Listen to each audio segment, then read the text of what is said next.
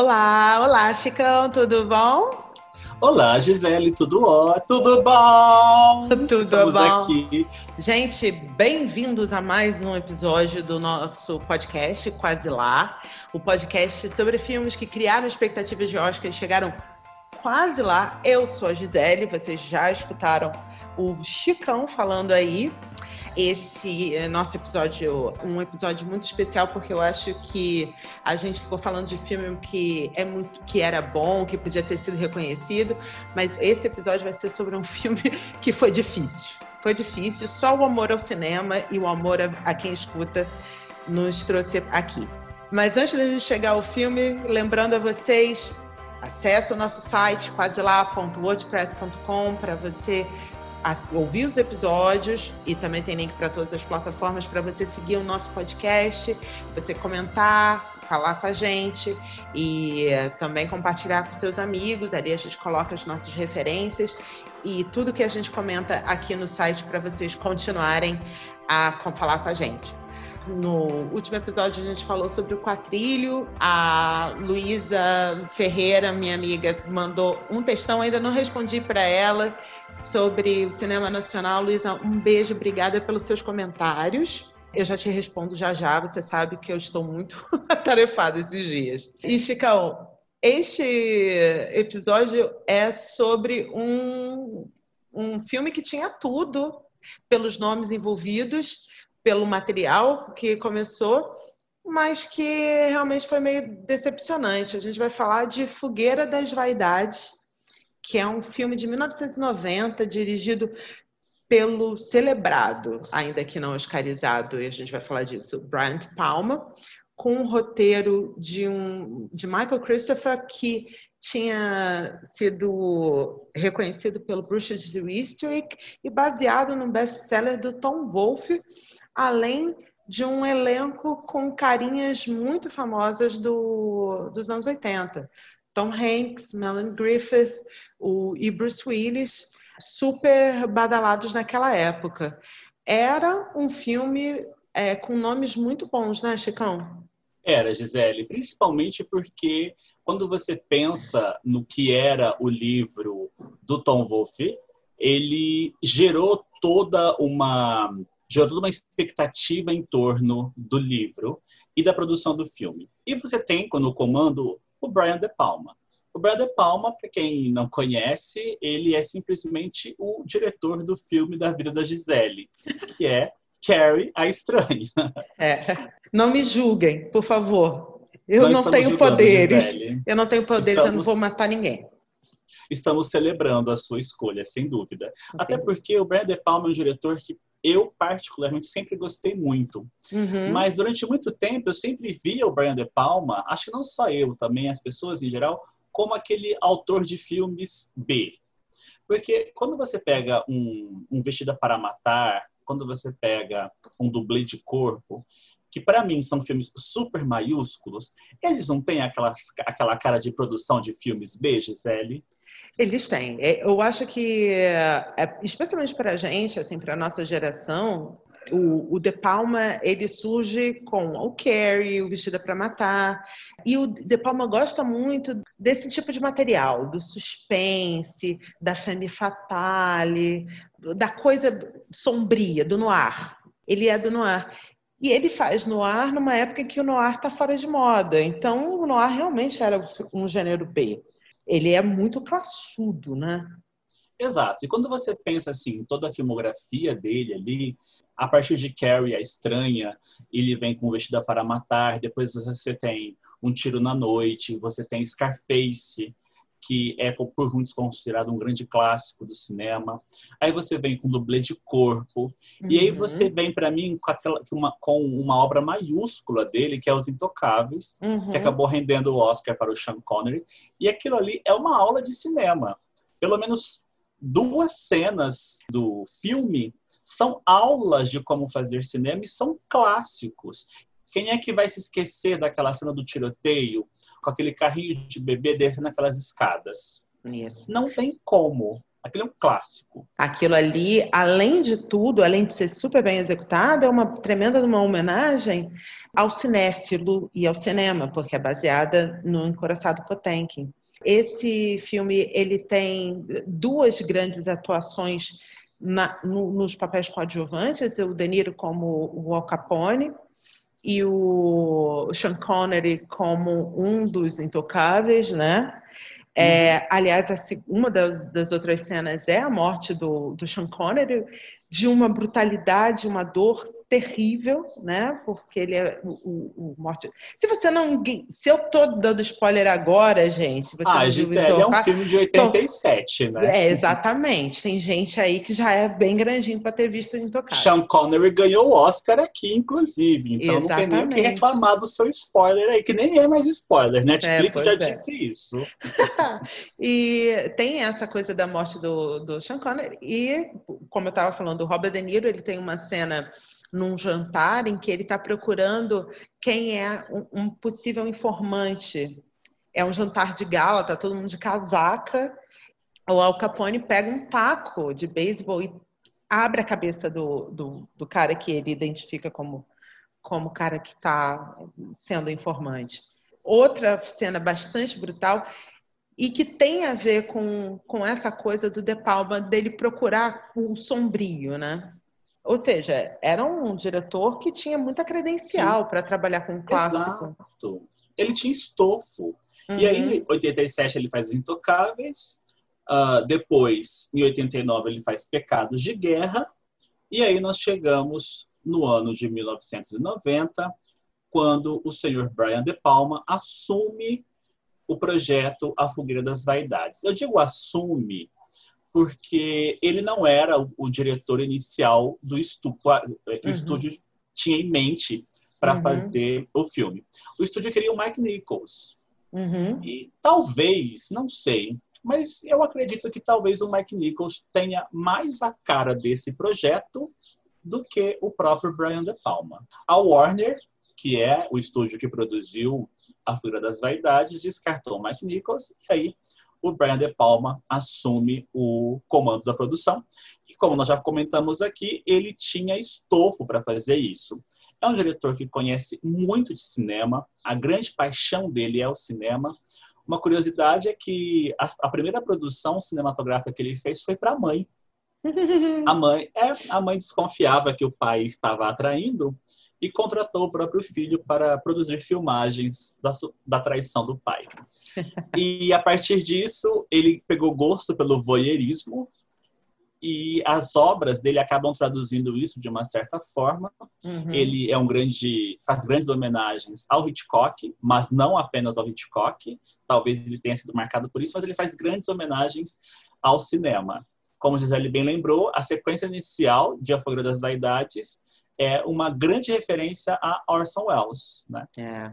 O estúdio produtor da, do Fuga das Vaidades é o, a Warner.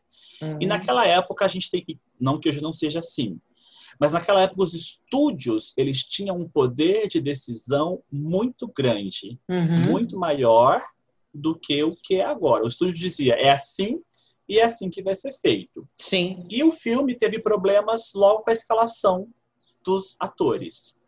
Para começar, o papel do Bruce Willis. Né? O papel do Bruce Willis, uh, inicialmente, não seria do Bruce Willis. Mas aí, o estúdio optou pelo Bruce Willis porque ele tinha acabado de fazer Duro de Matar, era um, um, um grande nome, e aí o estúdio achou que, bom, já que ele fez tanto sucesso, vamos colocar ele nesse projeto.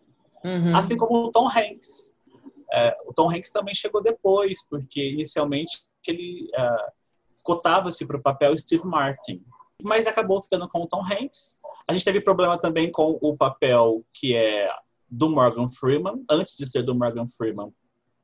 Ele já tinha sido oferecido para outros atores, como Jack Nicholson, uh, o Walter Matthau também, e aí eles fecharam com o Alan Arkin. Só que poucos antes, antes da gravação, o Alan Arkin acabou desistindo por problemas de agenda e o Freeman entrou por módicos 2 milhões de dólares. Até eu entraria num projeto assim, Gisele, por 2 milhões de dólares. É, mas o.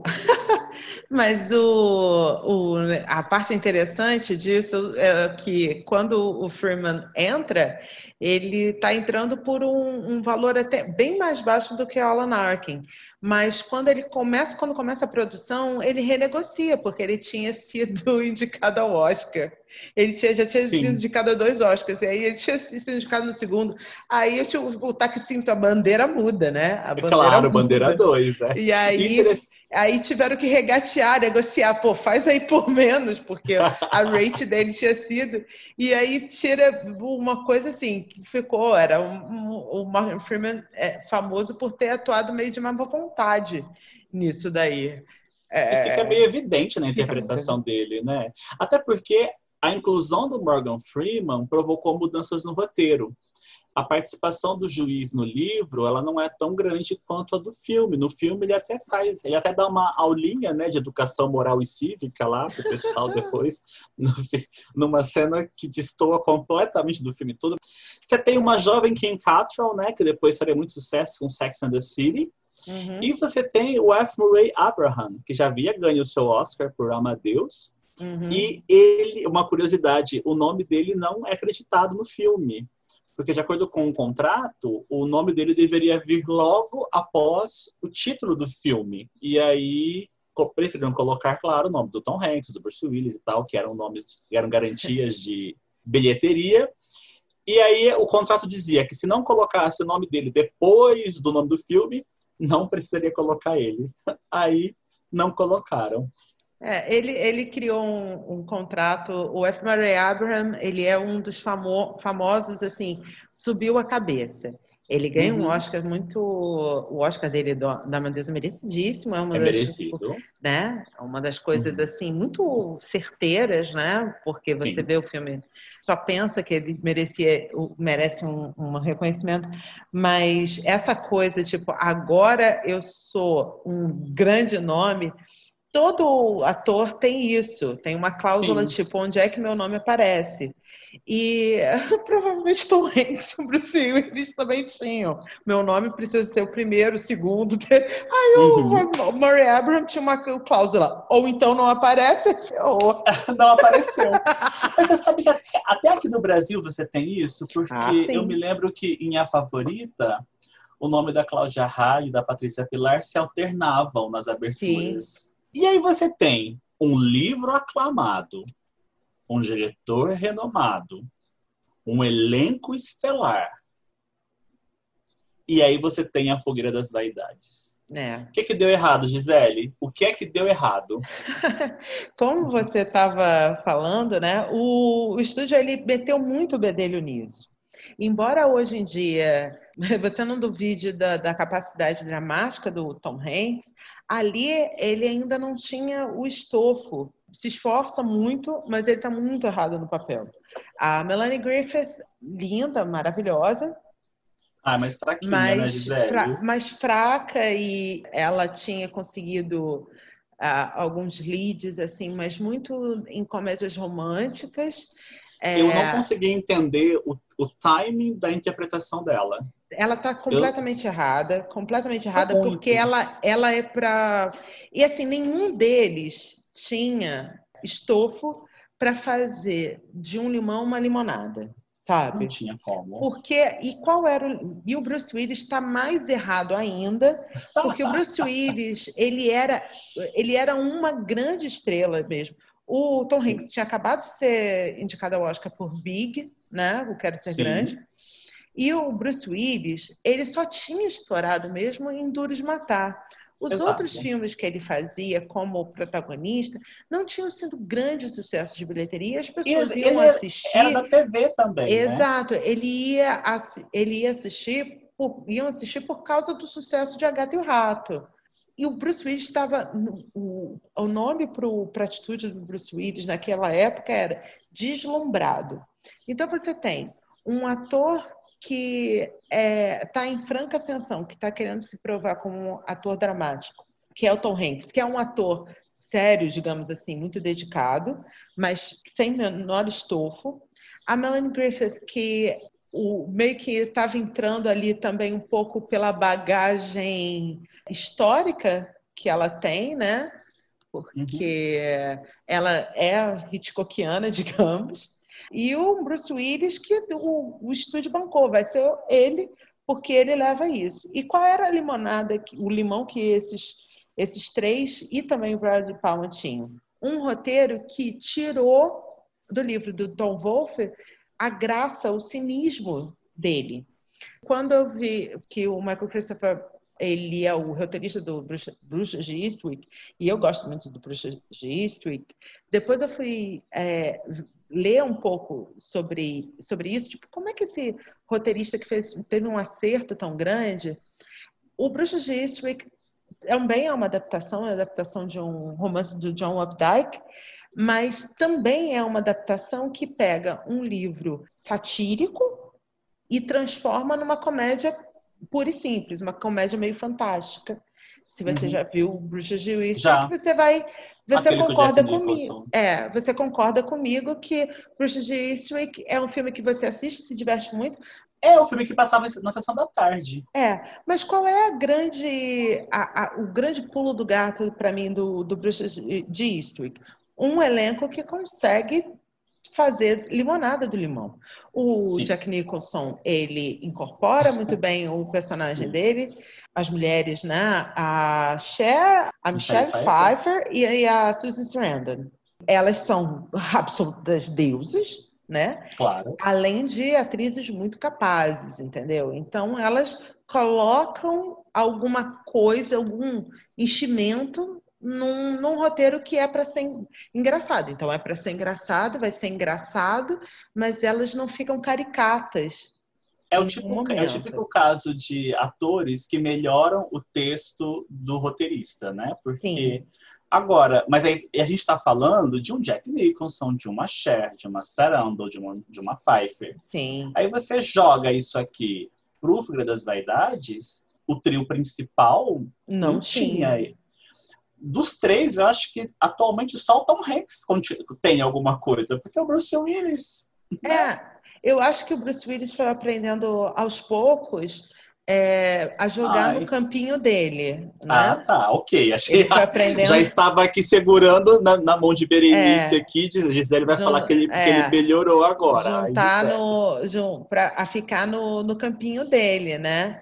Ele é muito simpático, ele é um do. do Sim. Assim, é uma, uma estrela bem à moda antiga, do tipo, uhum. do cara que não dá escândalo, evita dar escândalo, sabe rir dele mesmo, sabe? As parcerias então, que ele fez com o, o Shyamalan foram bem sucedidas. Foram bem sucedidas, foram bem sucedidas. Para mim, eu acho que esses filmes são mais são bons por causa do, do Bruce Willis, de certa forma, assim, porque aí ele já está maduro e ele consegue conversar com o diretor. Ele não conseguiu conversar com o De Palma. O De Palma ficou com medo um pouco do material. E o De Palma não, não se reconheceu ali, eu acho, naquele material. É um... Acho que nem eu, nem a gente reconheceu o De Palma ali, né? Nem, assim, a não ser pelas, pelo, pelas características técnicas, o, o roteiro do, do Christopher, ele é um roteiro que aniquila. Eu nunca li o romance A Fogueira das Vaidades, mas eu já li sobre, até pela minha formação em literatura é, de língua inglesa e tudo mais, o Tom Wolfe ele é um marco do, do movimento New Journalism. Fogueira das Verdades ele não é só um best-seller, ele é um, foi um acontecimento, é o, me, é o primeiro livro de, de ficção do Tom Wolfe. Até então ele só estava escrevendo realmente as narrativas jornalísticas. Ele é publicado primeiro em capítulos, serializado, como as novelas de antigamente, os romances de antigamente, sabe? Do Dickens, por exemplo. Então, as pessoas conheciam muito aquela história quando sai o romance, todo mundo que não conseguiu acompanhar quer ler para entendeu? Para entender o que, que todo mundo estava uhum. falando da história, daquele, daquele romance. É aquele ali. famoso não li o livro, mas vi o filme. Isso, não, e assim, o romance já era assim: ah, você acompanhou? E aí o, o romance foi como se tivesse saído a caixa e aí a, aquele teu amigo que nunca viu Breaking Bad come, compra e vê Breaking Bad de uma vez, sabe? Uhum, é assim, sim. tipo, eu tô falando Breaking Bad porque eu nunca vi Breaking Bad, mas é um, um daquelas coisas assim que todo mundo fica referenciando, quem gosta, gosta muito. E aí, o, é, só para dar esse clima. E isso tinha uma coisa, por que, que era tão popular? Porque tinha um cinismo, uma, um tom mordaz sobre Nova York, sobre aquele momento de Nova York de muita riqueza, né, do de Wall Sim. Street e de completo disparate social com relação, assim, a, a, a, a, periferia de Nova York. A periferia de Nova York era completamente diferente do restante de Nova York, não, não havia possibilidade de diálogo, eram mundos, mundos diferentes. Além disso, era o apogeu do poder da mídia. O Tom Wolfe fala sobre isso. Ele vai falar sobre o dinheiro novo de Wall Street, sobre o dinheiro antigo, que é da Maria Ruskin. Ela é herdeira, né? Ela, o marido dela uhum. é dinheiro antigo, sobre a manipulação do, da pobreza, sobre as pessoas pobres sendo manipuladas, sobre a, como a mídia manipula, como o judiciário é manipulado e como se uhum. aquilo tudo vira um circo. Exato. O roteiro que, tira é isso tudo e ninguém é, consegue colocar nada no lugar. Tudo que o livro tinha de ácido, de mordaz, de cínico, o roteiro transforma numa coisa canastrona. Muito. E aí, tudo que provavelmente deveria ser, eu digo provavelmente porque eu também não li o livro, então a gente se baseia em todas as críticas que a gente viu sobre o livro e sobre o filme. Então, tudo que o livro tinha de genial, de brilhante, de certeiro, o filme ele transforma numa coisa canhestra, assim, numa coisa bem calhorda, fica uma calhordice sem fim, todo mundo atuando em decibéis altíssimos. Uhum. E aí você fica com aquela farsa esquisita, parecendo novela da Record. É, eu gostei muito da comparação. Uma novela da Record que custou 47 milhões de dólares para a época e Isso. só arrecadou 15 milhões. Sim, e aquela coisa assim, na recepção, procurando as críticas, parece que teve vaia na, no, na, na, nas primeiras exibições teste, né? Que falam. Uhum. Nas exibições teste, as pessoas vaiaram. Porque todo mundo conhecia aquela obra e todo mundo falou: Isso aí não é a história. Não é a história que a gente conhece, sabe? O que, que você está fazendo com aquele, aquele livro que todo mundo leu? Ficou horrível. E todas as críticas que eu fui compilando marcaram muito isso. É a comparação entre o produto que o, o filme entrega, os personagens que o filme entrega, com os personagens que estão no livro com o, o, ambiente, o comentário social que está no livro e que o filme rejeita completamente, transforma, tenta transformar numa comédia, né? Tenta Exato, uma comédia rasa. Uma comédia rasa. Eles tentam transformar o personagem do Sherman McCoy, que é o personagem do Tom Hanks. Inclusive, Tom Hanks foi eh, bancado pelo estúdio por causa disso, porque ele era agradável. Ele queria um, coisa assim que as pessoas defendessem o Sherman McCoy sabe? É, o estúdio suavizou. O estúdio ele interferiu tanto no roteiro e suavizou completamente a personagem do McCoy. Tanto Sim. que no final, assim, você tem a sensação de que ele é um injustiçado. Isso! Isso, que, que existe e só porque um lado certo e um errado. Exato. O que a, a, gente sabe que é um, um, uma característica do, do Tom Hanks. Nisso eles têm tinham razão. O Tom Hanks, é impossível você ficar contra o Tom Hanks, né? Não tem como, Gisele. É, mas é realmente isso. Mas é muito chato, porque você está vendo ele em situações que você não gosta, você desaprova, e você está falando assim, vocês estão me forçando a ter uma, rea uma reação que eu não quero. E havia, considerando a, principalmente o, a combinação material do Tom Wolfe na mão do Brian De Palma, a recepção foi muito assim: o que, que aconteceu, Brian De Palma? Decepcionante, né? Decepcionante. Tem um, um comentário que eu li numa crítica que diz mais ou menos isso, que é como o, o maior mistério dessa produção, o maior de vários mistérios em torno dessa produção, é porque alguém com a inteligência do Brian De Palma ia pegar um livro realmente genial, cheio de, de inteligência, cheio de mordacidade e transformar numa coisa completamente sem sabor. E eu achei Mas essa aqui... frase ótima. Mas aqui os problemas do filme eles são tão grandes, mas tão grandes que ele até rendeu um livro, né? um livro que, que foi escrito sobre os problemas, foi escrito pela Julie Solomon e o livro se chama The Devil's Cand. E nesse caso específico deste filme fica muito claro para gente o quanto diretor, roteirista, atores acabam sendo joguetes nas mãos do estúdio. Do estúdio. Sim. Porque quando a gente pensa nisso, nossa, mas como que o Brian De Palma se sujeitou a fazer isso aqui? Aí existe uma coisa chamada contrato, existe uma coisa chamada boleto. é, são, são duas palavras muito fortes, né? Eu acredito que possa ter sido um pouco da explicação.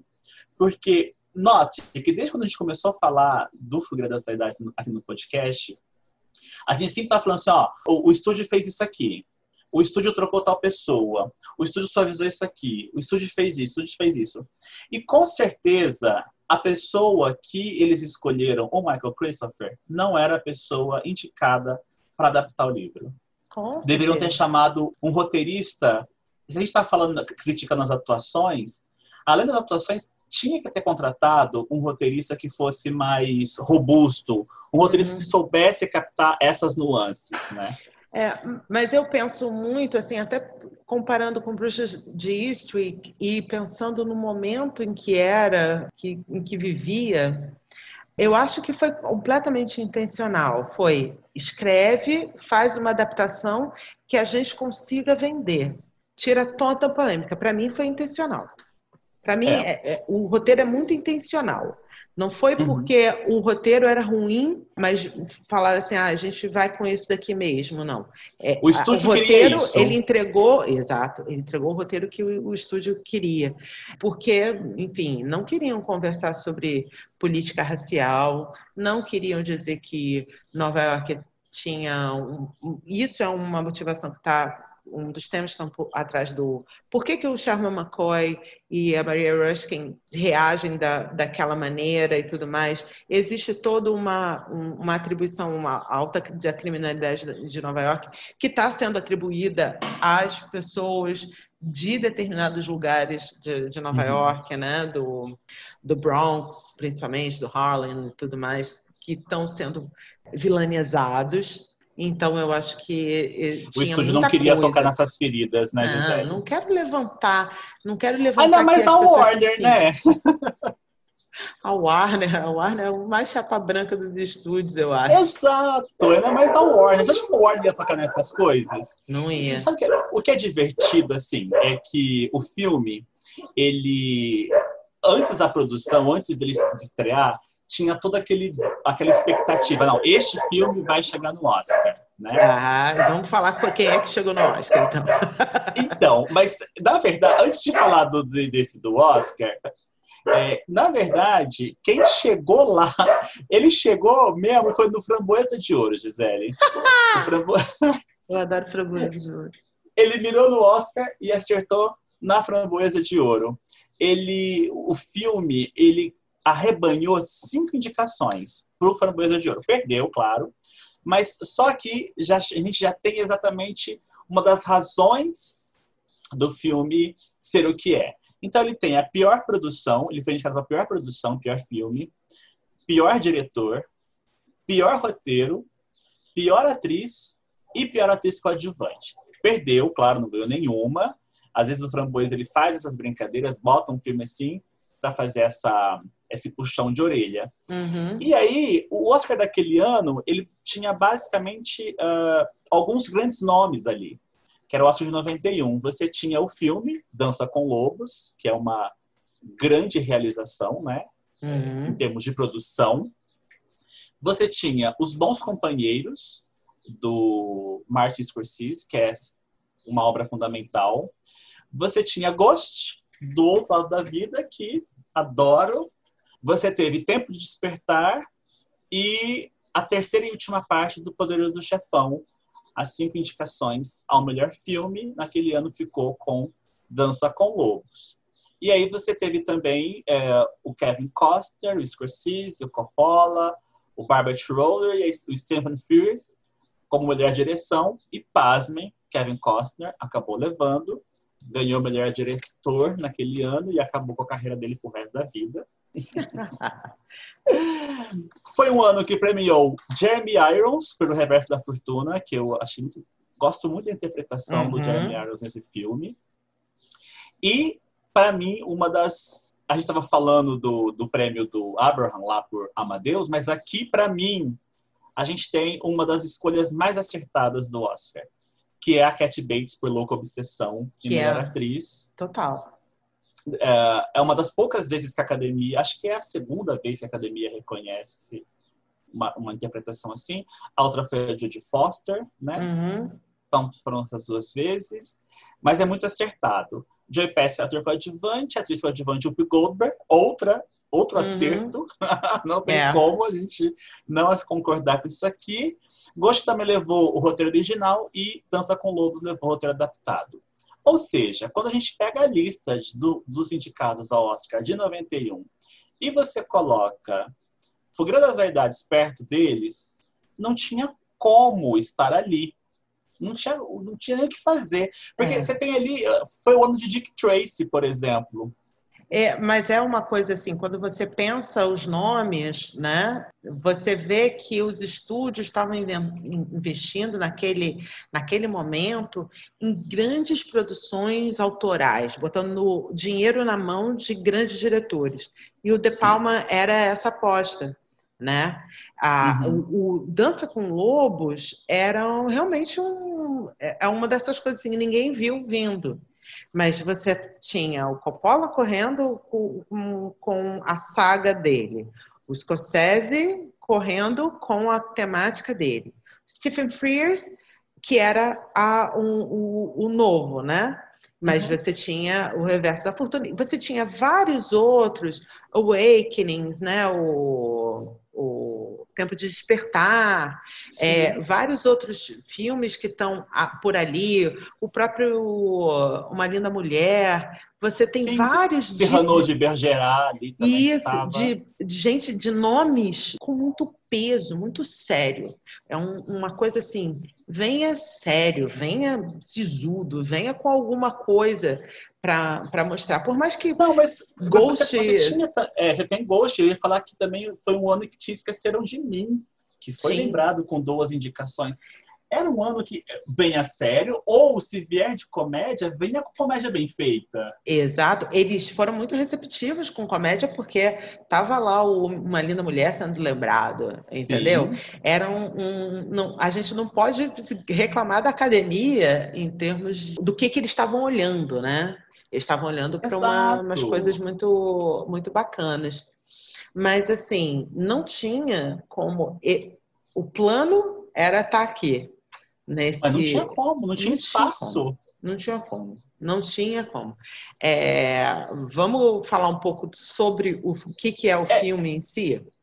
Vamos, vamos lá. Uh, o filme ele acontece quando o personagem do Bruce Willis, Peter, ele começa recebendo um prêmio por uma história que ele escreveu, um livro que ele escreveu, uhum. contando essa história. A história é do McCoy com a Maria, eles são amantes eles acabam desviando a rota do caminho e se perdem a entrada e acabam caindo no Bronx. E ali a Maria acaba atropelando um jovem negro e eles fogem dali. Pronto, uhum. é o palco armado, porque ali você tem um futuro candidato político que está querendo encontrar um, bran uma, um branco criminoso para que ele possa responsabilizar e ganhar pontos com a comunidade negra. Uhum. Você tem um pastor que também quer abocanhar alguma coisa ali, influenciando aquela massa popular. Você tem os jornalistas, ou seja, todo mundo está querendo se banquetear com essa ação. E aí uhum. a gente vai acompanhar toda a tramóia, como que o, o Peter ele constrói a personagem do McCoy, É. E como ele começa a construir a situação, porque basicamente toda a situação é construída através do, do jornal uhum. e as outras instituições acabam se refastelando com isso, dando uhum. uma, uma bocanhada até o momento em que o McCoy ele é ele vai passar por um processo judicial acusado de ter atropelado aquele jovem negro. Então, basicamente, a história do, do filme é essa. Isso. A ideia do filme é, seria colocar é, o Sherman McCoy como um cara que vai ser afetado pelo, pelas atitudes do, do Peter Fallow, personagem do Bruce Willis, né? Então a gente está falando Bruce Willis, Tom Hanks, para o pessoal visualizar. Peter Fallow vai atrás de uma história e faz uma matéria de, de tabloide. Isso. E aí ele constrói, ele vai perguntando, o seu, esse menino, é importante dizer, uma coisa que fica muito que na história original e até o filme tenta lembrar que o rapaz que é atropelado ele é atropelado tá ferido ele fica é, é, quebra uma costela o pulso, o pulso. e aí volta para casa, depois ele tem uma conclusão, volta para o hospital, assim, o hospital libera ele, ah, não foi nada não. E ele volta para o hospital e aí entra em coma tá? Exato. Ele está com num quadro mais grave. Esse rapaz, a condição desse rapaz, ela é aos poucos completamente esquecida nesse circo. O Peter Fallow ele vai procurar e vai fazer um quadro assim: ah, o rapaz era um, um estudante maravilhoso, com futuro brilhante, não sei o quê. Não era, mas também o filme não, não se preocupa em dizer isso, é um, um defeito. Não se preocupe em dizer que eh, também não era um, um criminoso. E aí traça o Sherman McCoy como esse mestre do universo, que é, são os caras de os caras de Wall Street. Isso, para mim, é um dos principais erros, porque você olha para Tom Hanks e você não consegue ver nele o cara que está traindo a mulher, cinicamente traindo a mulher, que está envolvido com uma com uma loura, sabe, meio fatale, sabe, meio efusiva, assim, muita dele pro caminhãozinho dele, que tem hábitos ricos, né, também, porque está acostumada com isso. É, e você não consegue ver no Tom Hanks essa, esse cara incisivo, bem Wall Street e tudo mais. Não, não. E aí, essa... Um, um frangotinho ali, né? Exato pro Wall Street a qualquer momento. Exato. Tem uma cena que é ele entrando no, na, na, na, no escritório, no, no escritório da, bolsa, né? da, bolsa, e você fala assim: você vai naufragar aí. Você vai naufragar. Tá muito errado. Tá muito errado. Então, olha, essa cena dele entrando, eu olho e falo assim: ó, cara, desculpa, tu é muito perdedor muito perdedor, né? E você precisa, você precisava é, é, dele sendo esse cara do que é o jogador, né? Ele tem um, uma frase que é o, o vendedor que que fica nervoso, ele perde a venda que é mais ou menos isso. Ele vai perder, vai ficar nervoso, vai começar a perder as coisas, mas ele tenta para o final retomar o pulso dele. O Tom Hanks não consegue entregar isso. Sabe? Não, é, é, ele não só não consegue, como tem uma cena que eu acho constrangedor de, constrangedora demais, que é quando ele está lá no. que é o grande momento da virada dele no tribunal, Uhum. E ele uhum. começa, e ele dá o play na fita cassete. O sorriso dele. O ai, aquele sorriso, Gisele. Parece, não menosprezando os meus alunos, nada disso, mas parece a interpretação de final de ano do, do da, da, segunda turma do Fundamental, Gisele. Porque, é. olha, é que coisa mais horrorosa! Sim, e você não entende, assim, você tá rindo de quê? Sabe? Exato. Era para ter um sorriso cínico era para ter um sorriso assim, ah, todo mundo quer um espetáculo, eu vou tocar. Aquilo ali seria o vou tocar um espetáculo. Mas aquela cena estava fadada, aquela sequência estava fadada ao fracasso, pela própria construção. A gente está falando muito do roteiro. O roteiro tenta fazer, tornar tudo cômico. Quando Sim. não é cômico. O, Aquilo o, não é engraçado. O, o pastor, ele tem um, um, um jeito, um jeito cômico demais. E era para ele ser estriônico sabe? É para ser o, o, o, a questão toda é, é, a maneira como eles tratam a mãe.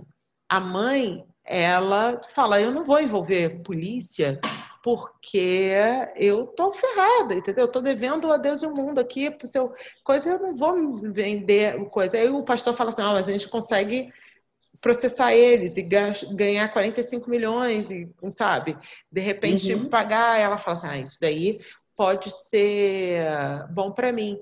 Todas as cenas da mãe do, do Lamb, né, do Herman Lamb, a vítima do atropelamento, elas são assim patéticas, patéticas, porque Exato. a mãe tá chorando, ela tem uma voz, vozinha fina, e aí toda vez que alguém fala assim, ah, vamos processar e ganhar dinheiro, ela enxuga as lágrimas e fala, ah, ok, Poxa vida, cara, sabe? Não é assim. É sim uma coisa de tentar ganhar alguma coisa com uma situação horrível.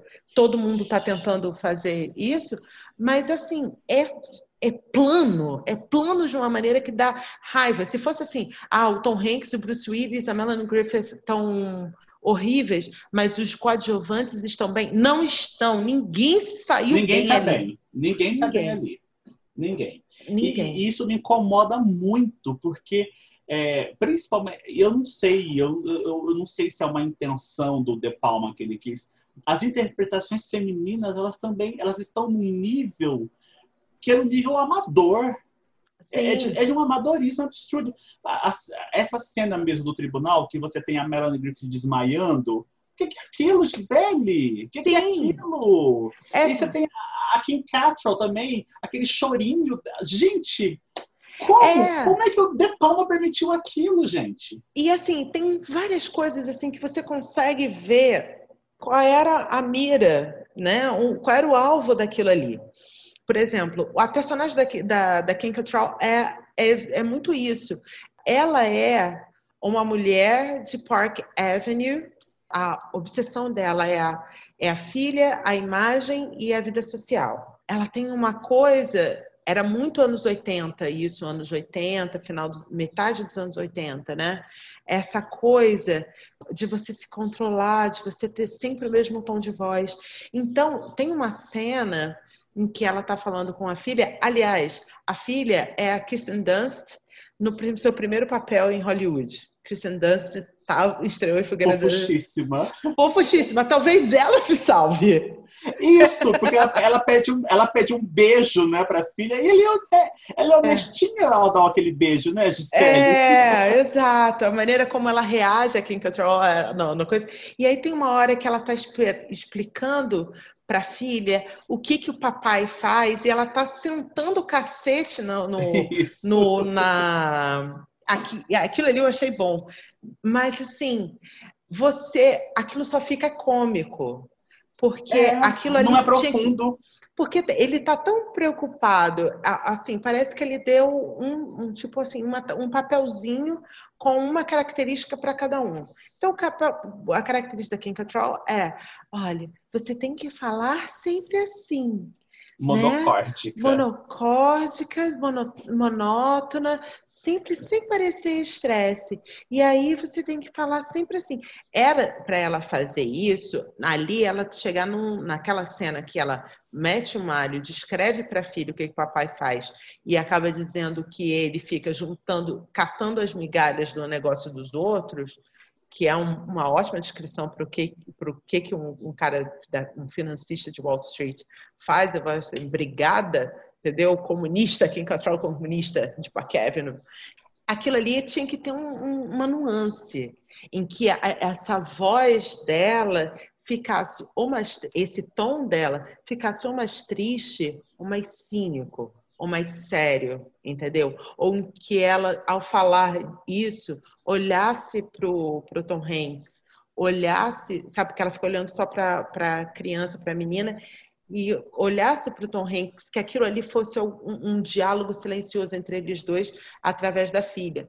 Não rende, não rende, não. entendeu? E aí você vai ter outros atores bons ali no, nos personagens secundários, que é coisa. Agora, a Melanie Griffith está completamente errada, porque a única coisa que ela tem é você veio do sul e você é uma anta. Exato. O papelzinho ela não é uma anta, ela é uma Southern Belle, né? Aquela, é uma, ela é uma representação cultural do, da, do, da sociedade norte-americana.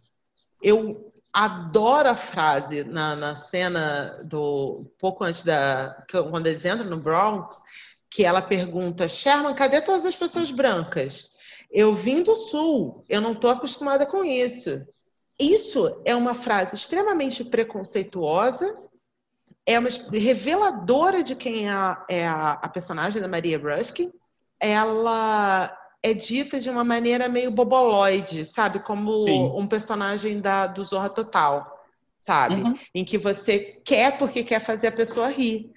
Aí fica difícil, né? Exato. Sabe? Ai, tem uma história da Melanie Griffith. Porque tem uma cena em que ela aparece, ela ia ter que mostrar o, os peitos, assim, ela abre os peitos, assim, que ela está uhum. conversando, o, o, abre a camisa e vai mostrar o sutiã dela. Então vai ficar muito, os seios dela vão ficar muito à mostra. Isso era uma coisa meio importante, né? Ela ser voluptuosa e tudo mais. E a Melanie Griffith, ela é, na verdade, uma longilínea, né? Até aquele momento ela era bastante longilínea, assim. Então diz que num determinado momento nas gravações ela sumiu e aí voltou com silicone. Gente! E aí aquela cena é o silicone novinho da Melanie Griffith, sabe? Em que mundo? Em que mundo estava? Em, em, que momento da produção? Assim, isso é um, um, um sintomático de, dessa produção. Em como que as pessoas estavam tomando decisões sobre, sobre a personagem e tudo mais? A Kim Cattrall, ela teve que emagrecer coisa de 10 quilos. Ela reduziu dois números para ela ficar aquela mulher magra e tudo. E aquilo era completamente desnecessário, sabe? Para o personagem. Parece que o pessoal estava com, com a coisa assim muito só pela superfície. É muito louco isso. É muito esquisito como um, um, um estúdio como a Warner deixou um filme como A Fuga da Verdade ser feito daquele jeito. Por mais que a gente tenha, a gente possa concluir que eles quiseram, que foi intencional aquilo, fica meio complicado você entender tudo. Tem uma, uma fala de um crítico brasileiro, o Renzo Mora, é, uhum. é, Gisata me perguntou, né, quem é Renzo Mora? Ele é um crítico brasileiro, ele, ele, ele roteirista também, dirigiu algumas coisas, escreveu alguns livros na área do cinema, e ele considera A Fuga das Vaidades um dos 25 piores filmes de todos os tempos. Eu, Gisele, honestamente, não acho que seja um dos 25 nem achei tão ruim assim, sabe? No fim das uhum. contas, ele fica aquela sensação de, ah, é ruim, mas não é tão ruim assim. Mas ele é muito chato. Ele é tão chato, mas tão chato. Ele tem duas horas e, duas horas e alguns minutos, 125 minutos de duração. E eu comecei a assistir, e aí eu acho que eu tive um cochilo de uns 20 minutos e aí eu falei assim, nossa, já deve estar acabando o filme. Não, não tinha, não tinha chegado nem na metade. É uma tortura assistir A Fuga das Vaidades. E hoje, analisando o filme, eu compreendo perfeitamente por que, que ele não chegou aonde ele queria chegar. Não, completamente. Assim, é um filme. É, eu acho que uh, o, o que salva a, a experiência de assistir a Fogueira das Vaidades é a qualidade técnica do, do que o Brand Palma com, confere. Sim. Tá, tá, bem dirigido, o Brand Palma não faz cagada em, em, termos, assim, cagadas fenomenais em termos de direção, mas ele não. realmente ele não tinha domínio daquele elenco, ele projeto, não sabia. Né? Exato, ele não era, projeto. o projeto não era. Exato, exato. E é lamentável, lamentável, é um filme lamentável lamentável. Exato. Lamentável. E é, um filme, e é um filme que, assim, ó, quando a gente analisa, é um filme muito errado. mas hum. muito errado. E... E, e, e, não vem falar para mim que é uma coisa, ah, é porque era anos 90. Não, não. não, é, não. É, é errado ele, mesmo. Ele estava errado lá e agora que ele envelheceu, ele fica incômodo, porque você muito não consegue. É, assim, o filme, o, o que era para ser engraçado, é, o roteiro é tão ruim que, como ele destripou o, o, o Fogueira das Vaidades do cinismo, quando você assiste agora, você só vê assim, ó. Ai, que fala racista. Ai, que coisa machista. Ai, que coisa ridícula. Você vai, você fica um ai, um ai, um ai, um ai, que você passa, pula o filme, é horrível, Exato. entendeu? Pula, pula isso, entendeu? Tom Hanks esqueceu que ele atuou nisso daí, ninguém fala, é o filme que ninguém fala sobre. Só nós estamos falando agora. É, mas assim, né? Coitado do Tom Hanks, tem que passar por isso para chegar a Filadélfia e, e Forrest Gump, entendeu? E Forrest Gump. Mas, Mas então. Enfim, Gisele, a Academia de Ciências Cinematográficas de Hollywood acertou em Nossa. não lembrar desse filme? Nossa! Olha, eu, ela acertou muito, porque eu tô arrependida de ter lembrado dele, porque fui eu que lembrei. Acertou muito, academia. Mas a, mas a gente, a gente vai encerrar esse podcast assim, ó não vamos deixar os nossos ouvintes com essa sensação de ver coisa ruim, não. Então, a gente vai dar algumas recomendações para vocês terem coisas boas. Boas. Pra... Não vejam a Fruta da Vaidade, a Fruta das Vaidades. Não, não, sejam loucos como nós. Não. A minha dica, Gisele, vai para a Montanha dos Sete Abutres. Quem realmente hum. quer um, um bom filme de jornalismo, e como o jornalismo ele pode e é, é o quarto poder, por assim dizer, vejam A Montanha dos Sete Abutres, que é um filme maiúsculo e esse sim merece muito ser visto.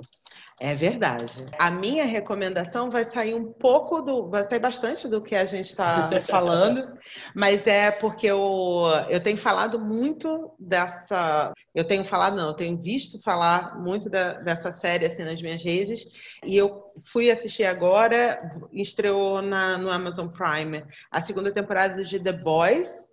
Eu assisti hum. de sexta para até hoje a primeira e os três primeiros episódios eu da. Eu estou assistindo da... os três primeiros agora. É verdade. The Boys, se você gosta de uma coisa bem dirigida, bem tecnicamente bacana, eu acho que The Boys é um, uma puta série de ação e com uma, uma, um ponto de vista muito interessante, se você está um pouco cansado, como eu estava cansada, e foi uma coisa que eu fiquei evitando chegar em The Voice, porque eu falei, ai, mais coisa de super-herói, mas ela é a anti-série de super-herói. Ela sacaneia uhum. e os super-heróis são. Escrotíssimos, né? É, pois é, eles são, os super-heróis são um saco para começar, para começo de conversa muito boa, muito bacana. Eu recomendo para vocês parecer do, de uma coisa ruim, porque é uma série fácil que desce fácil, né? Sim, bem fácil. Confesso que eu fiquei um pouco revoltado com esse terceiro episódio. Estou com muita raiva da garotinha que fazia You're the Worst. Que mudança, né? que mudança, que mudança. Eu falei assim, meu Deus, ela é uma vaga! Que, que ódio dela! Uhum, e, Bom, então a Gisele indicou The Boys, eu indiquei para você Mantendo Sete Abutres. E Gisele, qual vai ser o nosso próximo filme a ser analisado? É, o nosso próximo filme é um filme que é, vai ser representativo, né, Chicão, de um, de um, para a gente conversar um pouco da, da obra de um dos cineastas mais esquecidos, junto com Brian De Palma, aliás, é um desses. É um mas, desses. Mas a gente vai falar de Nashville, de Robert Altman, um filme bastante famoso, um clássico, mas que representa um pouco toda o quase lazismo de Robert Altman. Exato. Aliás, esse sim é um grandíssimo experiente no quase lazismo. Quase lazismo. E aí, então, semana que no próximo episódio a gente fala de Nashville e fala de um filme bom, relaxa um pouco da agonia que foi. Chicão, muito, muito bom falar com você. A gente se fala, então, na, no próximo episódio, gente. Ou escutam, compartilhem, Deixem os seus comentários lá no site. Beijo, Chicão. Exato.